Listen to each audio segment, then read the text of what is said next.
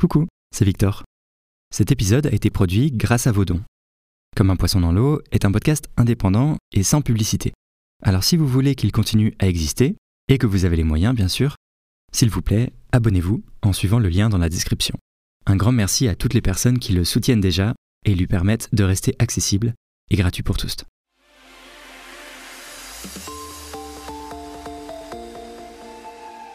Et alors quand c'est licite, donc halal, euh, ça sous-entend en fait automatiquement que euh, la chose en question est a priori illicite. Donc la chose en question est a priori illicite. Typiquement, manger de la viande, manger de cet animal, c'est illicite. Ah, voilà un certain nombre de conditions que l'on doit s'imposer, qu'on doit imposer à la communauté pour que tout à coup, ce qui était illicite devienne licite. Donc c'est pas automatique en fait. Donc déjà ça c'est intéressant de dire que dans cette communauté là, manger de la viande n'est a priori pas licite. Et alors les conditions sont telles que moi je peux vous le dire comme ça en 5 secondes, hein, on n'est pas obligé de y passer la, soirée, que ce qui est considéré comme étant halal, ce qui est vendu comme étant halal en France, en fait en réalité n'est pas, euh, pas licite et ne devrait pas être consommé par, euh, par les musulmans. Épisode 23, troisième partie.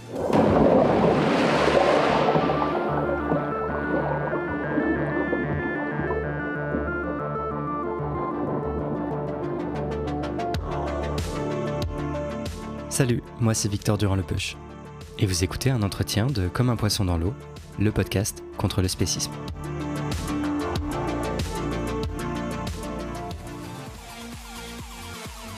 Comme on l'a vu dans les précédentes parties, Fatima Wassak est antispéciste. Elle défend une position abolitionniste vis-à-vis de l'exploitation animale, en écrivant par exemple dans son ouvrage Pour une écologie pirate, je cite Nous savons que les animaux non humains, comme nous, ne veulent pas être tués, qu'ils sont réduits à l'état de marchandises alimentaires, mais qu'ils ressentent, comme nous, la douleur et l'angoisse, la joie et la plénitude. Nous savons par ailleurs que nous n'avons absolument pas besoin de les manger pour vivre bien. Fin du débat. Plutôt que de penser à comment l'antispécisme pourrait et devrait venir s'appliquer dans les quartiers populaires, Fatima Wassak nous appelle à être attentive à la façon dont il est déjà pensé dans ces espaces mais peut-être d'une façon différente de l'antispécisme majoritaire. Elle propose dans cet épisode des pistes sur les façons particulières dont la question animale peut être soulevée et appréhendée depuis les quartiers populaires, notamment depuis la religion musulmane, qui selon elle offre un terrain de réflexion philosophique et spirituelle fructueux pour dénoncer et rejeter le spécisme. Croiser islam et antispécisme, je pense qu'on a l'habitude de l'entendre que dans des discours islamophobes. Par exemple, quand chaque année les sacrifices de l'Aïd sont qualifiés de barbares et instrumentalisés pour stigmatiser encore une fois les musulmans musulmanes. Et c'est toujours pour suggérer que islam et antispécisme seraient incompatibles. Alors ça vaut vraiment le coup, je pense, d'ouvrir un dialogue apaisé pour écouter et comprendre les résonances que trouve l'antispécisme en islam, comme nous y invite Fatima Wassak dans cet entretien.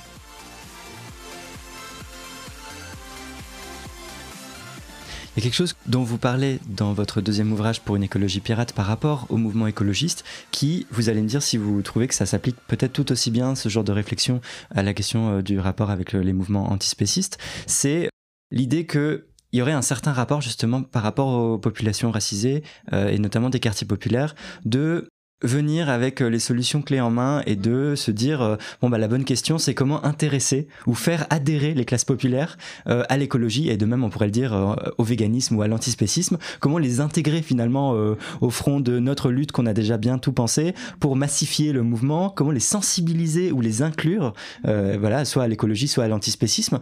Vous vous dites vous dénoncez ça en disant c'est une vision en fait coloniale et paternaliste et vous appelez en fait vous défendez même un projet de l'écologie et peut-être aussi de l'antispécisme pensé hmm. depuis les quartiers hmm. populaires. Oui, tout à fait, parce que euh, déjà d'une part, ça ne marche pas en fait. Je veux dire, quand on a, on a pensé un projet pour une population sans la population, je veux dire, il n'y a, pas de, a pas de miracle, ça ne peut pas marcher. On ne peut pas juste venir appliquer l'écologie bah ou l'antispécisme. Dès lors euh. qu'elle a été pensée du point de vue, avec les enjeux, les priorités, les urgences euh, d'une autre classe sociale, d'un autre territoire, etc. Je veux dire, il euh, n'y a pas de raison que, ce que je disais tout à l'heure, il n'y a pas de raison que la périphérie rejoigne le centre pour défendre les intérêts du centre. Mm. Et puis c'est arrivé avec ce présupposé que ces populations-là ne défendent pas déjà, en fait, ne sont pas elles-mêmes porteuses de ces combats. C'est là aussi où, oui, effectivement, je voulais en venir. Donc du coup, il y a ça, il y a, ce problème d'efficacité. Je veux dire, même pour les gens sincères, qui euh, leur dire, mais en fait, euh, ne perdez pas de temps. En fait, ça, ne mm. marchera pas votre truc. Donc euh, faites autre chose. Déjà, ne serait-ce que pour cette raison-là d'efficacité. Ensuite, oui, moi, ce que je dénonce, effectivement, c'est le fait que ça traduit un rapport colonial aux, aux, populations qui vivent dans les quartiers populaires, donc la population non blanche qui vit ici en France. Moi, je dis que c'est le sud, le sud dans les pays du Nord. Euh, rapport colonial parce qu'effectivement, euh, on a tendance à euh, considérer que cette population non blanche, elle est là, elle est réduite déjà à sa stricte utilité, elle est réduite à sa force de travail et on a tendance à la considérer comme de, de l'énergie en fait, de, des troupes, de la masse pour élargir les fronts. Alors élargir le front écologiste, élargir le front euh, antispéciste, pourquoi pas, élargir euh, n'importe quel front euh, progressiste. Voilà, on va considérer que ces gens-là, on n'a pas les associer à la réflexion et à la manière dont on pense le, projet politique, y compris dans, dans sa dimension stratégique. Non, non, ces gens-là, une fois qu'on a tout ficelé, de A à Z, là, on se penche sur ces familles, sur ces populations et on leur dit, venez. on va vous intégrer à la lutte. Et d'ailleurs, parfois avec un, un propos très méprisant et condescendant et même culpabilisant quand il s'agit d'écologie, en leur disant mais voilà, vous êtes euh, les premières victimes euh, du dérèglement climatique, euh, mais qu'est-ce qui se passe dans vos cerveaux, bande d'abrutis Pourquoi vous ne vous souciez pas de votre sort Pourquoi vous ne vous souciez pas du sort des, de vos enfants, des générations futures, etc. Donc en plus, souvent, ça s'accompagne de cette culpabilisation-là aussi. Oui, il y a un rapport colonial. Maintenant, en fait, franchement, des fois, ça, me fait un petit peu rigoler quand je vois ces organisations. Alors, qui n'ont pas toutes ce rapport au quartier populaire, au, sens où quand même l'essentiel des organisations écologistes, par exemple, puisque vous parliez des organisations écologistes, euh, mais antispécistes aussi, l'essentiel de ces organisations, en fait, s'intéresse pas du tout à ce qui se passe dans les quartiers populaires. C'est ça la vérité. C'est plutôt un point aveugle. Bah c'est un point aveugle et puis surtout on se dit mais c'est des gens qui sont tellement loin, euh, ils ont autre chose à s'occuper, ils ont euh, mm. s'occupent de leur chômage, de leur misère, de leur précarité. Il y a vraiment ce truc de dire mais c'est des gens il y aurait tellement de travail à faire pour les associer, on part tellement de loin. Voilà, moi ça j'ai entendu ça euh, de la part d'un penseur écologiste parlant des quartiers populaires, il a dit non, non on n'a pas le temps, il y a une urgence climatique aujourd'hui, on, on partirait de trop loin. Et donc tant pis, on fait sans eux. Mais il n'y a pas une réalité du fait que quand on vit la violence sociale, euh, les violences de la police, euh, la précarité, euh, mhm. quand on est déjà engagé sur des luttes dans nos quartiers justement, mhm. dans, dans, dans, les quartiers populaires, mhm. ça rend peut-être plus difficile en fait de s'intéresser à des combats qui peuvent paraître moins prioritaires ou plus éloignés, typiquement les animaux, peut-être aussi l'écologie. Alors ok, d'accord, mais comment vous expliquez les luttes anticoloniales? Je veux dire, moi, franchement, vous pouvez m'amener les luttes que vous voulez, et souvent, je participe à, aux luttes, en fait, que vous allez certainement euh, évoquer. Hmm. Je vois pas ce qu'il y a de plus puissant, de plus mobilisateur, de plus glorieux que les luttes anticoloniales. Vraiment. Je veux dire, on a affaire là à des personnes qui certainement se souciaient de ce que vous évoquez, c'est-à-dire bah, de, survivre, de, de, manger, de... C'est ces problèmes, en fait, très primaires, en fait. Oui, certainement. Donc, population euh, notamment euh, d'Afrique, peuples d'Afrique, et qui pourtant ont libéré l'Afrique, pour partie, de euh, la férocité coloniale. Je vais prendre l'exemple de l'Algérie, c'est l'exemple dont je parle dans, Pour une écologie pirate. L'Algérie, c'est 132 ans de colonisation. 132 ans. Et c'est la colonisation, c'est pas le rapport colonial au quartier populaire ici en France et en Europe. C'est la colonisation, c'est l'aliénation C'est de dire vous n'êtes rien on a euh, la possibilité, le droit même de vous tuer. Vous êtes des sous-citoyens. Il y a un collège pour les vrais citoyens français et il y a un collège pour les musulmans. Je veux dire, c'est institutionnalisé. C'est pas comme ici où on a quand même un semblant d'état de droit, etc. Même si la réalité est raciste, mais il y a un état de droit. L'Algérie française, c'est 132 ans de viol, de pillage, de spoliation totale. C'est une colonisation de peuplement. Et pourtant, après 132 ans de colonisation, il y a libération. Donc, et pourtant, voilà, vous pourriez dire oui, mais ces paysans, ils avaient autre chose à s'occuper. Non, non, ils ont pris les armes, ils se sont battus. Il et elle d'ailleurs, voilà, moi je parle aussi des mujahidettes, donc de ces femmes qui, qui d'ailleurs se sont battues soit par les armes, soit, on en parlait tout à l'heure, par la transmission. Voilà, elles ont transmis à leurs enfants depuis le début, le premier jour de la colonisation, des petites comptines toutes gentilles C'est ce que j'aurais dû vous donner comme exemple tout à l'heure, parce que là, tout à coup, c'est tout mignon. Voilà, on est en train de, préparer à manger, on est en train de, voilà, de, discuter un petit peu avec les enfants, etc. Ça mange pas de pain. Et pourtant, voilà, il y, a ces, y, y a ces musiques, ces chansons, ces comptines, euh, où on va parler de, reprendre notre dignité, euh, euh, notre, notre, notre, terre spoliée, etc., sans le dire clairement. Hein. on va parler de terroir, on va parler de... Mais il y a tout ce travail-là aussi qui a été fait et qui a permis la libération donc, mais il y a une volonté politique derrière. C'est pas juste par accident comme ça où on a, euh, euh, comme ça, ces comptines sont, sont tombées du ciel, ces chansons sont tombées du ciel. Donc c'est bien que, non, non, ce n'est pas parce qu'on est opprimé, en fait, qu'on est parmi les plus opprimés que on ne veut pas se libérer. En fait, c'est même le contraire, à mon sens. C'est qu'on sous-estime, et je pense par euh, à cause de représentations racistes, on sous-estime, par exemple, la soif de liberté qu'on peut, trouver dans les quartiers populaires. Hmm. Moi, je, voulais absolument que dans le titre de ce livre, pour une écologie pirate, il y ait la notion de liberté. Parce qu'en fait, c'est quelque chose qu'on n'imagine même pas pour les quartiers populaires. Oui, le sous-titre, c'est Et nous serons libres. C'est Et nous serons libres parce que euh, euh, dans les quartiers populaires, on va effectivement parler de manger, dormir, de travail, du chômage, de survivre, etc. Quelque chose qui paraît vraiment euh, au niveau de ces gens-là, en fait. Par contre, alors la liberté, la liberté, il faut pouvoir l'apprécier, il faut pouvoir en jouir, en fait. Et, on ne peut l'apprécier que quand on est voilà, de classe, de classe dominante, quand on est blanc. Là, oui, on peut l'apprécier. Mais ces gens-là, ils peuvent pas apprécier quelque chose d'aussi noble.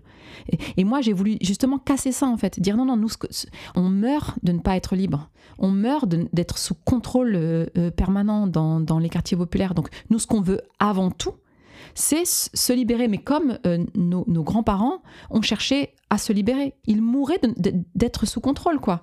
Et du coup, non, non, moi je pense que ce qu'on peut opposer à ce discours-là, qui tend à nous prendre de haut, euh, des, discours comme ça. Euh, autour, autour des luttes euh, écologistes, par exemple radicales, où finalement, bon, on occupe, ok, je veux dire, oui, c'est bien, c'est bravo, etc., de, saboter, d'occuper, etc. Mais je veux dire, nous ne sommes pas en reste, en fait, dans les quartiers populaires. On est héritiers, alors d'ailleurs, de luttes qui ont été menées là-bas, et encore une fois, ce sont des luttes armées, sont des luttes. Euh, euh, L'Algérie, c'est un million de morts et de mortes. donc voilà, c'est pas rien. nous sommes héritiers de ces luttes qui ont été, encore une fois, pour grande partie victorieuses, glorieuses même si malheureusement ce n'est pas fini, ça continue. mais dans les quartiers populaires, c'est pareil. Je disais, le mouvement des travailleurs arabes à Bagnolet et ailleurs en Seine-Saint-Denis, la lutte des foyers Sonacotra. Voilà, on a affaire à des gens qui ne savent pas lire et écrire français, qui sont des ouvriers, qui sont. Ils ont mené une lutte de 7 ans, 8 ans donc euh, une lutte euh, euh, dans les foyers de travailleurs à l'époque où ils étaient concentrés, et ils ont été brutalisés par la police, et on les a menacés de les renvoyer au pays. Ils ont tenu pendant huit ans. Je veux dire, ils n'ont pas lâché. Et c'est ces moustachus là du bled qu'on à mépriser comme ça en les prenant de haut parce qu'on a fait une occupation de parce qu'on a fait une ZAD ou, je sais pas quoi. Non, non, je veux dire, c'est bon. On n'a on pas de leçons à recevoir euh, pour ce qui est des luttes, euh, des luttes passées comme des luttes euh, actuelles. Non, non, moi, je, je, Et de toute façon, je vous dis, ça ne nous fait pas avancer. je pense que dans les quartiers populaires, on a quand même la conscience de savoir qu'en fait, ce, qui va, ce qui va protéger nos enfants, c'est nous-mêmes. Alors malheureusement, pour l'instant, c'est plutôt des stratégies individuelles. On va plutôt chercher à extraire l'enfant de sa classe sociale et de son territoire et on va faire euh, on va chercher à tout prix à quitter le quartier en fait. C'est ça qui se passe aujourd'hui dans les quartiers populaires. Mais il s'agit bien d'une stratégie propre au quartier populaire. C'est pas quelque chose qui a été euh, qui est arrivé de l'extérieur quoi.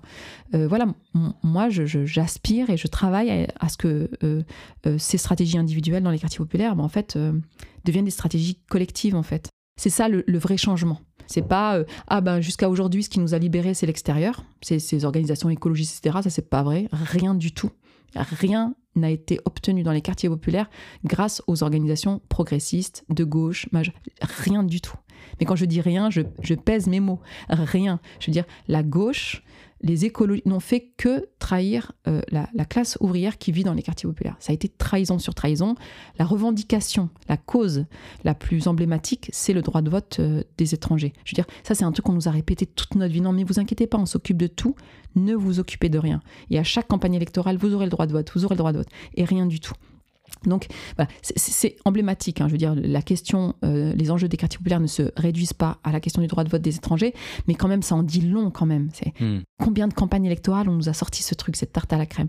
Donc, euh, non, non, il n'y a rien qui est venu de, l'extérieur. Tout ce qu'on a réussi à obtenir, mais de toute façon, c'est le cas de, pour toutes les luttes euh, d'émancipation. Je veux dire, s'il y a à un moment donné acquis euh, féministes, donc conquis, bah, c'est grâce euh, aux femmes, aux féministes.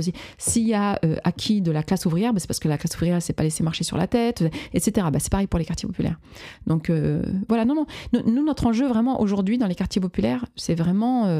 alors il y a un rapport de force à faire, ça c'est évident, et donc contre les institutions. Il y a un travail d'alliance des luttes. Donc moi je dis aussi quand même qu'il faut faire ce travail d'alliance des luttes avec les autres organisations qui ne sont pas des organisations des quartiers populaires. Ça c'est indispensable.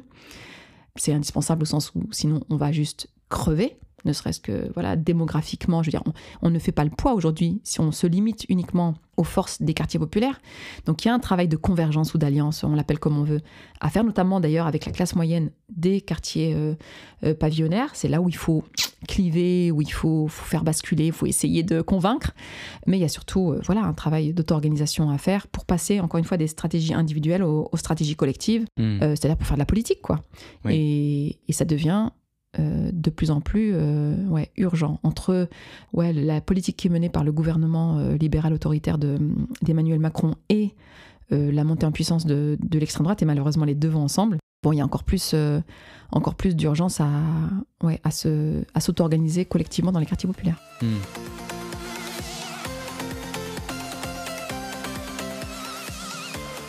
Ce que vous faites aussi dans, dans votre ouvrage pour une écologie pirate, c'est d'ancrer la question écologique dans les questions concrètes et quotidiennes qui concernent les habitantes et habitants des quartiers populaires. Donc, comme vous l'avez dit, la liberté de circuler, la lutte contre la pollution. Et moi, je me pose la question par rapport à la question euh, antispéciste. Est-ce que vous pensez qu'il y a des décentrements similaires, peut-être, qui sont à opérer pour ancrer la question de la lutte contre le spécisme dans la situation politique des quartiers populaires. Absolument. C'est pour ça que j'ai. Alors, c'est tâtonnant, hein, mais moi, je trouve que c'est intéressant aussi de partir de, des tâtonnements, en fait, mhm. et des expériences sans venir avec des, choses trop prémâchées et, et, trop pensées ailleurs, parce que, voilà, moi, ça, ne marche pas. Donc, euh, alors, le tâtonnement en question. Moi, je, je, pense que oui, partir euh, de, de, de la question de la nourriture de ce qu'elle produit, de, ses conséquences en fait sur nos corps, nos âmes, euh, nos relations les uns vis-à-vis des autres, que ce soit entre humains ou, humains et, animaux non humains. Ça, ça, je trouve que c'est une bonne entrée. Alors, elle suppose cette entrée-là de se frotter, et on n'a pas l'habitude en France, à la question de l'islam, la question religieuse, la question de cette spiritualité-là, parce qu'il y a d'autres spiritualités qui posent évidemment beaucoup moins de problèmes, je veux dire, dans l'antispécisme, hein.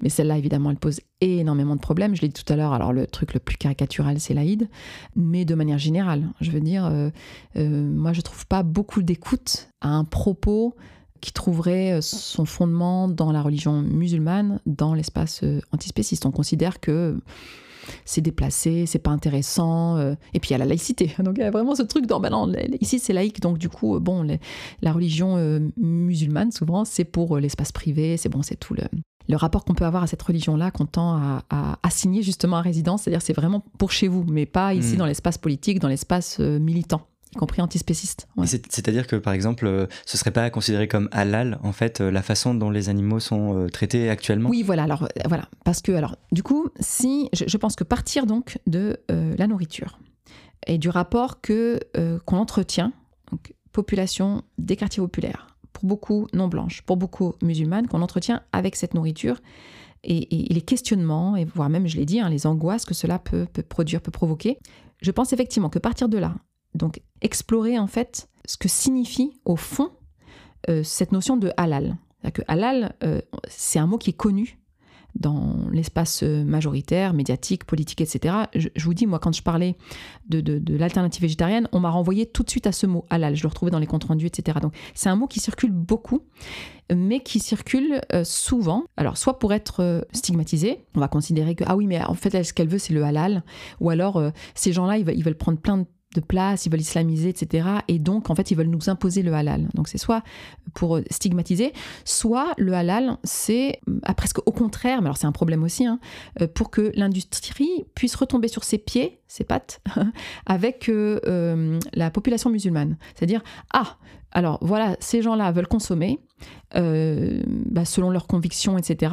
Jusqu'à aujourd'hui, bah, c'est bien dommage parce que alors il y a tout un pan de, la camelote que l'on a à leur refourguer, ben, qui ne leur était pas accessible pour des raisons religieuses, spirituelles, etc., d'interdits, par exemple d'interdits religieux.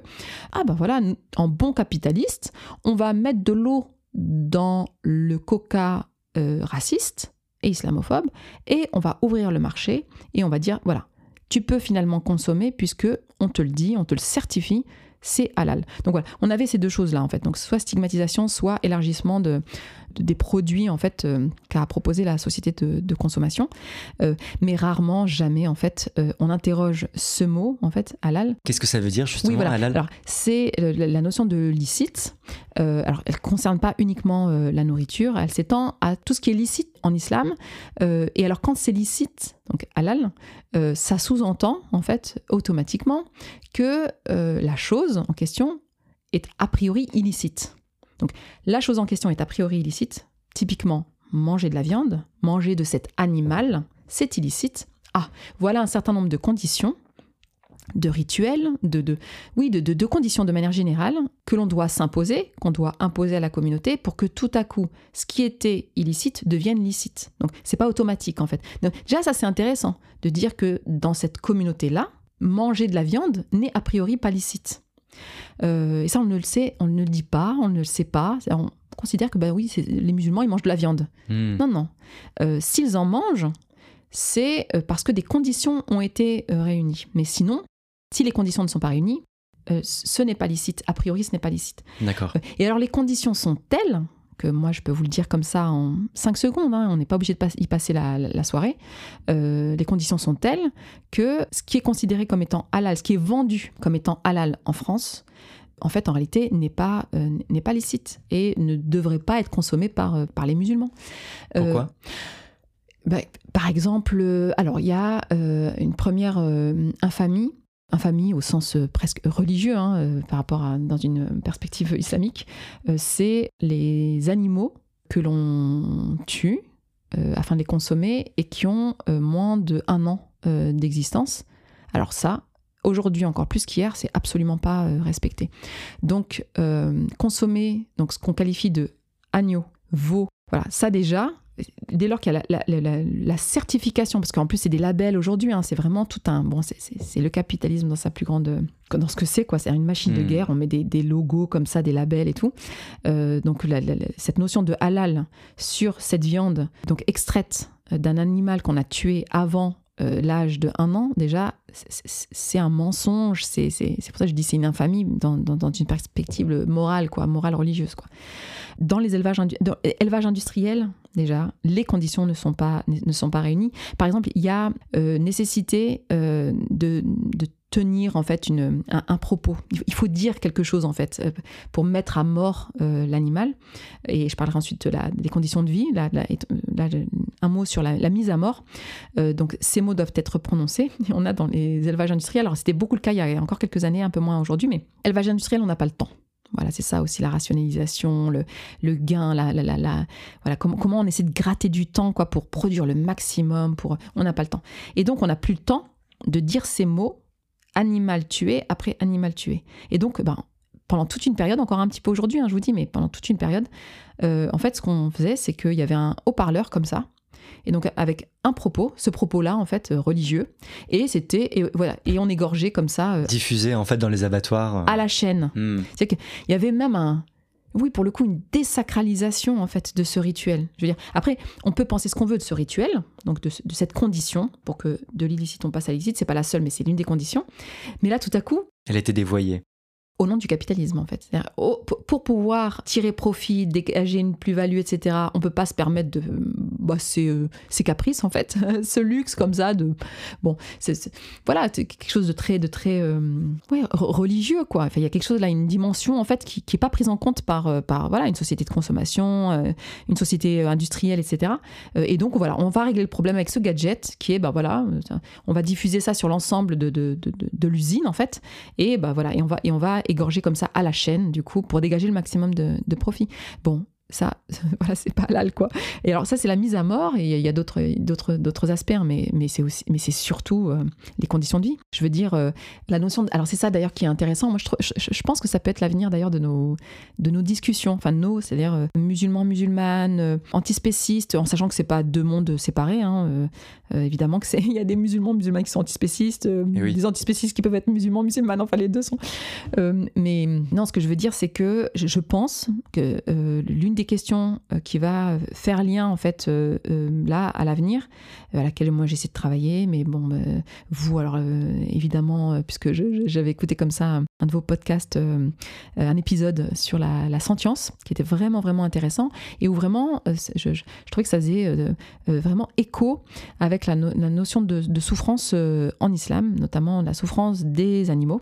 Euh, alors on ne dit pas non humain en islam, hein, c'est des animaux, euh, mhm. mais c'est intéressant justement sur euh, jusqu'où va l'antispécisme en islam. C'est vraiment intéressant. Mais en tout cas sur, sur la notion de souffrance, je, pense que c'est une bonne entrée parce que en islam, on doit tout faire pour que l'animal ne souffre pas. Cette idée de souffrance, on, la retrouve, on la trouve moi, je suis musulmane, hein, donc je, considère qu'on la trouve en islam et que et qu'elle a quelque chose, oui, certainement à aller peut-être chercher parce que ça existe déjà, je vous dis, ça existe déjà dans la communauté musulmane, ça existe déjà dans, ces espaces religieux, dans, les foyers, dans les familles, etc. Mais peut-être aller tirer pour voir un peu dans quelle mesure euh, on retrouve des choses communes euh, dans d'autres espaces, en fait, qui ne sont, pas, sont pas musulmans. Mais, je trouve que oui, cette question de la sentience, de ce que ressent l'animal et de, et de comment, en fait, ça peut euh, conduire à une réflexion où bah, l'animal est tout simplement épargné, et il faut l'épargner. ça, je trouve que c'est vraiment, vraiment intéressant. Pour parler de l'Aïd, euh, c'est une fête lors de laquelle on a obligation, on a alors c'est pas l'obligation pardon. Il faut que là encore des conditions doivent être réunies pour euh, permettre euh, le sacrifice, le sacrifice du mouton. alors déjà pour, beaucoup c'est pas le mouton, c'est l'agneau. Donc je, c'est ce que j'ai dit tout à l'heure. Ça marche pas. mais alors mais alors là sur cette idée de sacrifice, j'en parle un petit peu. Ça mobilise un enjeu utilitariste. Ça c'est évident et voilà moi quand je peux éviter de mobiliser un argument utilitariste, je le fais. Mais là, voilà, je vais quand même aller exploiter ce petit argument utilitariste si vous me permettez. Donc aujourd'hui, on sait que, en tout cas, nous, dans les quartiers populaires, les musulmans, parce que les musulmans sont de classe populaire en France, c'est comme ça, ils, vivent pour l'essentiel dans les quartiers populaires, la viande que nous consommons, en fait, elle, elle vient, elle provient des élevages industriels c'est comme ça en fait. Il y a de la viande consommée qui ne vient pas de là, de cette industrie-là, de ces usines, mais là, celle que cette classe sociale-là consomme, ça vient de là. On sait aujourd'hui, et ça c'est quelque chose qui est documenté, qui est chiffré, et en islam, il se trouve que vraiment tout conduit, tout pousse à aller vers la science. Euh, c'est quelque chose qui est très très très valorisé. Il se trouve qu'aujourd'hui, on sait le lien entre ces élevages industriels, d'où provient la viande que l'on consomme, et la dévastation du monde, le dérèglement climatique. Il y a aussi une autre notion qui est très très importante en islam, c'est la notion de justice. Il faut œuvrer, y compris à titre individuel, pour euh, la justice. Voilà. Et ça, c'est quelque chose qu'on oublie souvent, en fait, quand on parle de l'islam. On pense que c'est une une accumulation d'interdits en fait. Voilà, une juxtaposition d'interdits. Alors il est interdit de, manger pendant le mois du ramadan, il est interdit de faire ceci, de ce... Bon, en fait, en réalité, non, non, il y a, quand même cette, positivité, j'allais dire, mais vraiment, il y, a, la recherche de la justice en fait. Il faut rechercher la justice et, et on aura à en rendre compte. Hmm. Voilà. Y compris en tant que parents, les parents musulmans savent ça. Hein. c'est vraiment euh, dans quelle mesure, en fait, on aura tout fait pour que nos enfants puissent euh, grandir dignement. Par exemple, il y a la notion de dignité. Et, on aura à en rendre compte. Il y aura un jugement dernier à un moment donné, on aura à en rendre compte. D'ailleurs, je dis souvent, bah, ça sera compliqué de dire euh, c'est uniquement la faute à Macron. Quoi. Il y a aussi ce que nous, on est capable de faire, nous, pour éviter, par exemple, qu'il y ait des violences entre nos enfants dans les quartiers populaires. Donc, il y a vraiment cette notion de justice, de jugement, de, de compte à rendre, en fait. Et donc, on a quelque chose à faire pour éviter la dévastation du monde, le dérèglement climatique il y a là des enjeux de justice, alors que nous, militants euh, écologistes, on pourrait euh, qualifier de justice sociale, justice environnementale.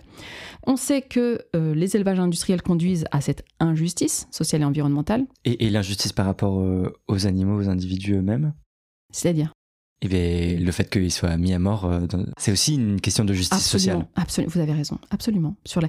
C'est vrai, dans quelle mesure on prend en considération Mais encore faut-il prendre en considération d'abord leur souffrance en fait. C'est par ça que ça passe, à mon avis. C'est-à-dire, ces animaux souffrent, et donc euh, il y a là une injustice, et donc voilà, dans quelle mesure bah, il faut combattre cette injustice, c'est presque un devoir en fait euh, euh, en islam. vous avez raison. Mais là, j'étais vraiment sur le lien entre élevage industriel et dérèglement climatique. C'est là où j'introduis l'argument utilitariste en fait, qui est pas antispéciste.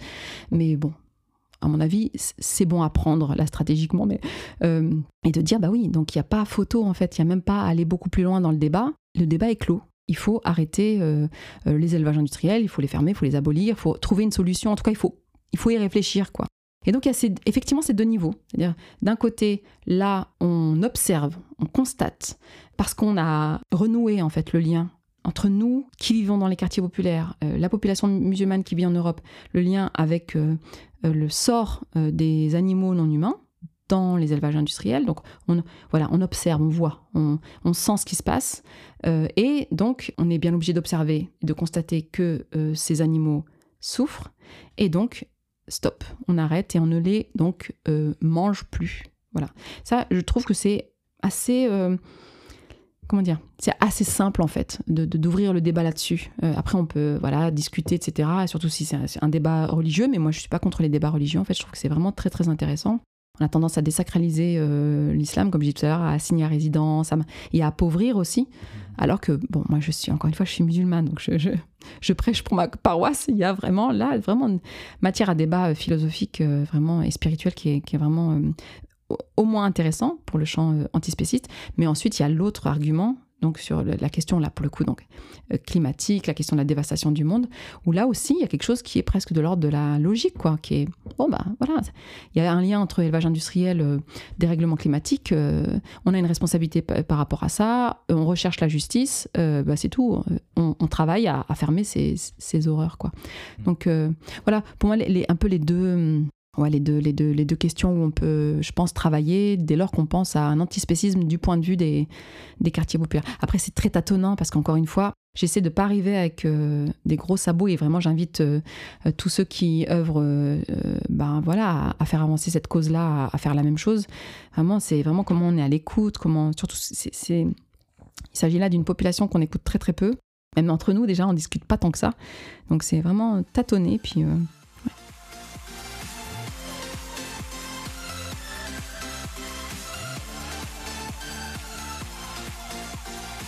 Et du coup, est-ce que de la même façon que vous parlez dans votre ouvrage euh, d'écologie populaire, on pourrait parler selon vous d'un véganisme populaire ou d'un antispécisme populaire? Est-ce que ça vous semble juste aussi comme concept d'adapter, de savoir euh, comment ces questions peuvent être finalement repensées de façon peut-être décentrée, différente, depuis la marge, depuis euh, des catégories de personnes qui sont minorisées par des systèmes de domination, qui pensent peut-être les choses de façon différente?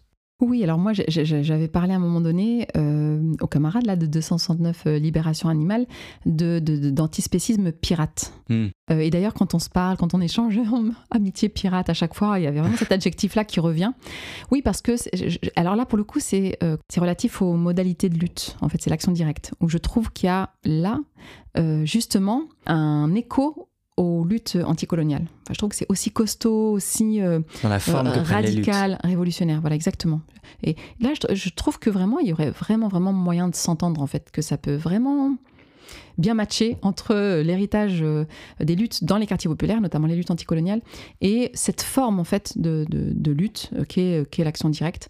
Et je trouve que voilà, le, si voilà, il devait y avoir un adjectif plutôt que populaire, je partirais plutôt sur pirate, quoi. C'est-à-dire ne pas avoir peur de, de, forcer, de taper du poing sur la table, parce que là, pour le coup, que ce soit sur les luttes antiracistes, de l'immigration des quartiers populaires ou les luttes antispécistes, en termes de modalités de lutte, j'entends, oui, je pense qu'il faut passer vraiment, ce que je dis tout à l'heure, il faut vraiment, vraiment passer la deuxième et pas se contenter uniquement de bon, d'aller euh, chuchoter à l'oreille des ennemis pour leur dire non mais vraiment c'est pas bien, euh, euh, il faut arrêter avec ça. Voilà, on a quand même affaire concernant l'ennemi à, à, des industries, un système d'oppression qui existe depuis très longtemps, le système capitaliste. Enfin je veux dire, bon. Il faut établir un rapport de force. Et qui, et qui soit quand même pensé dans, la, ouais, dans, dans, quelque chose de, radical et qui éventuellement même sort des, des marges de, la légalité, etc. Donc oui, là je, je, je trouve qu'il y a quelque chose à, à réfléchir même si, je l'ai dit tout à l'heure, hein, les, les, personnes non blanches ont un rapport à la radicalité et à ces modalités de lutte qui peut être euh, complexe en fait parce que autant on peut très facilement brûler des voitures, euh, aller sur quelque chose de très même brûler des, même des, des, bibliothèques, donc vraiment là carrément sortir carrément de, de, ce qu'on attend de nous, de cette tempérance. Euh, mais, mais, mais d'un autre côté, dans le milieu plus militant en fait, dès lors que c'est moins spontané, moins là évidemment on met beaucoup plus d'eau dans notre dans notre coca parce que bah voilà parce que c'est on sait très bien que les premières personnes qui sont gardées à vue, qui sont les plus vite maltraitées maltraités, qui, sont, qui prennent plus cher Mm. dès lors qu'il y a condamnation. Bon, c'est très bien que ce sont les personnes non blanches. Donc on y réfléchit à deux fois avant de se lancer comme ça dans un truc un peu, bon voilà, révolutionnaire, un peu à la, à la gauchiste, quoi. Euh, bon, je suis moi-même gauchiste, donc c'est pas du tout. euh, Mais je veux dire, voilà, sur la lutte un peu classique comme ça, de, où vraiment euh, on, y va frontalement face à, face à l'institution. Oui, il y a cette, cette complexité. Mais en même temps, voilà, encore une fois, je, je, je, je trouve qu'il y a là, dans, oui, le, le fait de, de- cette, cette radicalité en fait qui existe dans les quartiers populaires, où vraiment une, fois qu'on est convaincu en fait et qu'on a réussi à créer du collectif, en fait, tout devient beaucoup plus simple, je trouve. Pour l'instant, par exemple, le front de mer, toutes les luttes qu'on a menées, que ce soit l'alternative végétarienne, j'ai dit tout à l'heure, mais sur une sorte d'ascenseur, sur le Verdragon, obtenir le lieu, le garder, etc., ben, en fait, on gagne. Parce qu'il y a vraiment une détermination, je trouve, qui est spectaculaire dans les quartiers populaires, parce que. Alors, c'est vrai qu'on peut avoir l'impression qu'on n'a pas beaucoup de victoires et qu'on n'arrive à rien. C'est vrai. Il n'y a pas grand-chose qui se passe politiquement dans les quartiers populaires. hein. Je- Alors, je ne parle pas des réflexions, des, ambitions, des... non, je, parle concrètement des luttes qui sont menées dans les quartiers populaires. Euh, Parce qu'il y a énormément d'entraves et que surtout, on est isolé. Tout est fait justement pour nous isoler. Mais dès lors qu'on arrive à trouver des petites marges de manœuvre pour réussir à être... euh, le front de mer, à la base, c'est 8 personnes. hein. Mais pour être un tout petit peu, pour réussir à constituer une sorte d'agora, en fait, dans les quartiers, là, tout à coup, c'est le monde est à nous, quoi. Tout, tout s'ouvre et, et vraiment, on ne lâche pas. Il y a vraiment une détermination ou non. C'est une question de droit, c'est une question de justice hors de question, avec vraiment cette idée que on le fait, c'est pour nos enfants. Et puis aussi, bah, moi, par exemple, je vais parler vraiment pour moi personnellement. Moi, j'ai cette angoisse, en fait, qui est peut-être aussi, oui, euh, religieuse, hein, de, de, ce que j'aurais à rendre comme compte par rapport à mes enfants, mais même tout simplement dans le rapport que j'ai à mes enfants, de les décevoir, de, de, et puis de leur donner à voir, en fait, euh, des adultes qui, qui baissent les bras, qui abandonnent, etc. Donc je pense qu'il y a aussi ce truc-là. C'est une fois qu'on, tant qu'on s'engage pas, on s'engage pas, tant pis. Mais une fois qu'on s'est engagé et que nos enfants nous écoutent, ils nous regardent, ils et elles, bon bah là il faut aller jusqu'au bout pour pas les pour pas les décourager eux-mêmes dans leur dans leur combat quoi. Donc euh, oui, ça je pense que c'est là où on peut se, retrouver. Donc euh, si antispécisme euh, du point de vue des quartiers populaires, il doit y avoir. Moi, je pense que c'est un antispécisme, euh, ouais, oui, très, très, très énervé. Et c'est pas pour rien d'ailleurs que, bon, les liens que, par exemple, le Front de Mer, on peut avoir avec euh, les organisations. euh, quand je regarde un petit peu quelles sont ces organisations, souvent ce sont des organisations qui sont euh, radicales et qui n'ont pas peur de, de, justement de la radicalité, quoi.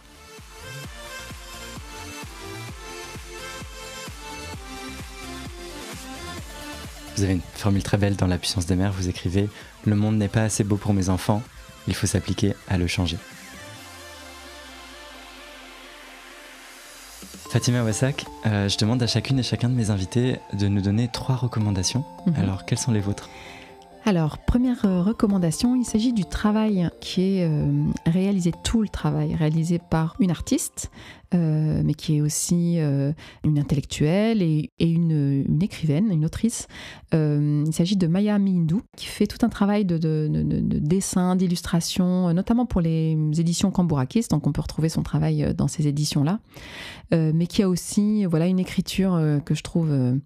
vraiment est très belle et très poétique pour dire en fait la libération animale. Je renvoie à notamment un texte euh, publié sur le site euh, euh, Ballast quand elle parle de, Alors elle parle très très bien du rapport au vivant, très très bien des animaux non humains. Elle parle très bien de la... Elle a une sensibilité qui dit, bon voilà, un rapport très complexe, très subtil.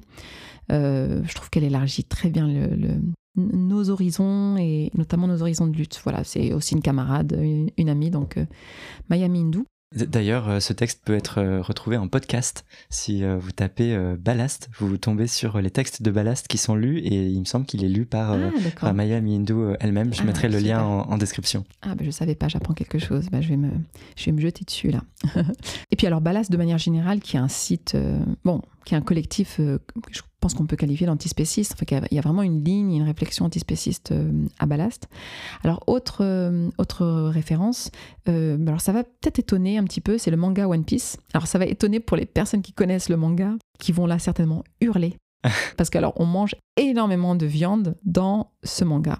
Euh, C'est-à-dire même, alors euh, pardon, hein, mais les, les- les personnages, les, les héros en fait de ce manga, pour se revigorer, pour retrouver leur force, etc., dès lors qu'ils ont mené euh, des combats euh, très durs, mangent de la viande et mangent des quantités astronomiques de viande, mais alors une viande très, euh, schématique, quoi, presque abstraite en fait. C'est vraiment la, viande du dessin animé avec un os qui dépasse, avec. Ben, c'est vrai. Donc là, oui, je suis d'accord. Ce n'est pas euh, antispéciste, au contraire, ça renforce en fait euh, ces préjugés euh, qui associent viande et virilité, viande et force, etc. C'est vrai. Mais je trouve que c'est quand même un manga qui a une, dimension antispéciste parce que il floute un petit peu et pas, qu'un peu d'ailleurs, les, relations entre humains et non humains, avec comme ça des peuples euh, les hommes poissons, par exemple, qui sont hommes et poissons. Et oui, je trouve qu'il y a un vagabondage entre interespèces qui est vraiment, vraiment intéressant, qu'on retrouve dans d'autres mangas euh, et, dans, dans, la culture japonaise. Et dans le... Mais c'est assez.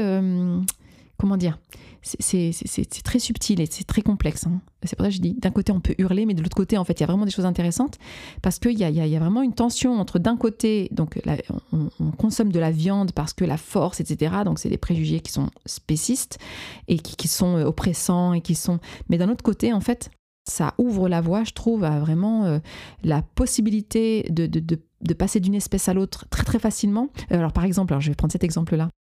Dès que je parle de One Piece, je, pourrais passer des heures, mais, peut-être qu'il y a des personnes là qui nous écoutent et qui pourraient, je sais pas, creuser un petit peu le sujet. Il y aurait vraiment un sujet à faire hein, sur, sur l'antispécisme dans, One Piece. Euh, mais par exemple, le personnage principal de One Piece, donc, il s'appelle Luffy. Alors c'est un, jeune homme, euh, c'est un garçon, c'est devenu un, homme qui a mangé un, fruit qui lui permet d'avoir des, pouvoirs. Et alors son, pouvoir, c'est de, devenir très élastique, en fait. Et, alors ce Luffy s'appelle Monkey D. Luffy, donc Monkey euh, le singe en anglais. Et en fait, ce, pouvoir euh, de se transformer, euh, un pouvoir élastique, l'animalise en fait, bon, avec cette sorte de singe, avec de... Et, donc voilà, je, trouve que même déjà dans le personnage de Luffy, en fait, il y a comme ça quelque chose de, très vagabondant. En fait, en tout cas, c'est clair qu'il y a le refus d'une frontière claire, nette entre l'espèce humaine et les autres, espèces. Et puis je l'ai dit, il y a ce peuple des hommes poissons qui est vraiment vraiment intéressant, qui est mis en esclavage euh, et qui cherche à se libérer. Donc euh, et puis bon, bah, il y a, d'autres personnages aussi qui sont très très bien. C'est-à-dire que tous les fruits en fait qui sont consommés, la plupart des fruits qui sont consommés permettent aux humains qui les consomment, d'avoir des pouvoirs et de se transformer euh, en passant par une autre espèce en fait. Donc, après c'est un mélange, hein, mais bon voilà. Je, trouve que One Piece c'est vraiment vraiment intéressant. Mais c'est comme sur la question féministe dans One Piece. Hein. Moi je trouve qu'il y a une dimension féministe et en même temps et même euh, anti-transphobe, euh, mais en même temps il y a des horreurs dans, One Piece, des horreurs misogynes dans One Piece. C'est toute la complexité de l'œuvre de, des Shiroda. Et je vais quand même citer le nom du, du créateur. Et enfin, euh, je voulais parler, alors j'en ai un petit peu parlé, de 269 euh, Libération Animale. Alors pour, je pense que les, personnes qui nous écoutent connaissent en fait cette organisation, euh, donc encore une fois, qui défend une, une modalité de lutte qui est, l'action directe avec, avec un sanctuaire. Je voulais en parler pour dire que moi je suis militante avant tout, une militante politique, et bah, comme pour beaucoup de militants politiques, euh, l'un des enjeux, l'un des objectifs, c'est de nouer des liens et, des liens qui se traduisent par des actions concrètes, en fait, par des projets très concrets de terrain, de ne pas rester uniquement dans la théorie, l'abstraction, les nuées, quoi, et jamais se confronter à la réalité du terrain. Et en fait, on a, on a réfléchi, en fait, on commence à réfléchir à un projet commun, et je trouve que c'est intéressant, un projet commun entre le Front de mer et 269 euh, Libération Animale. On verra bien euh, bah, si ça se réalise effectivement, réellement, jusqu'où ça va, quel, bah pareil, ce que j'ai dit tout à l'heure sur euh, concernant le lien entre front de mer et Alternativa, quels sont les problèmes, pourquoi ça fonctionne pas. Mm. bon, en espérant que ça fonctionne, hein, mais au moins, voilà, on pourra voir, on, se sera euh, essayé en fait. On aura tâté le, terrain, quoi. Donc euh, voilà, je voulais aussi, et puis rendre hommage aussi au travail incroyable que fait 269 Libération Animale, aussi comme modèle et comme une des, des, voies à suivre, en fait. Voilà. Merci beaucoup Fatima Wassak d'être venue dans Comme un poisson dans l'eau. Merci pour l'invitation, c'était un plaisir. Voilà, c'est la fin de cet entretien en trois parties avec Fatima Wassak. On a soulevé bon nombre de questions qui font débat au sein de l'antispécisme, mais aussi dans les liens entre antispécisme et autres mouvements sociaux. Alors je m'attends bien à ce que tout le monde ne soit pas d'accord avec ce qui a été dit dans ces épisodes, ou même avec l'angle abordé. Mon but, tant comme un poisson dans l'eau, c'est de pouvoir ouvrir la réflexion et soulever tous ces débats qu'on doit pouvoir se poser, mais dans un cadre apaisé. Alors s'il vous plaît, faites-moi savoir ce que vous avez pensé de tout ça, les points avec lesquels vous êtes en accord et ceux avec lesquels vous êtes plus en désaccord peut-être. Je suis toujours très heureux d'avoir vos retours. Et si le podcast vous plaît, pensez bien à laisser des étoiles et des avis positifs sur vos plateformes de podcast préférées. Et à partager les épisodes, à en parler autour de vous, à soutenir si vous pouvez. On se retrouve dans deux semaines pour un nouvel épisode. Bisous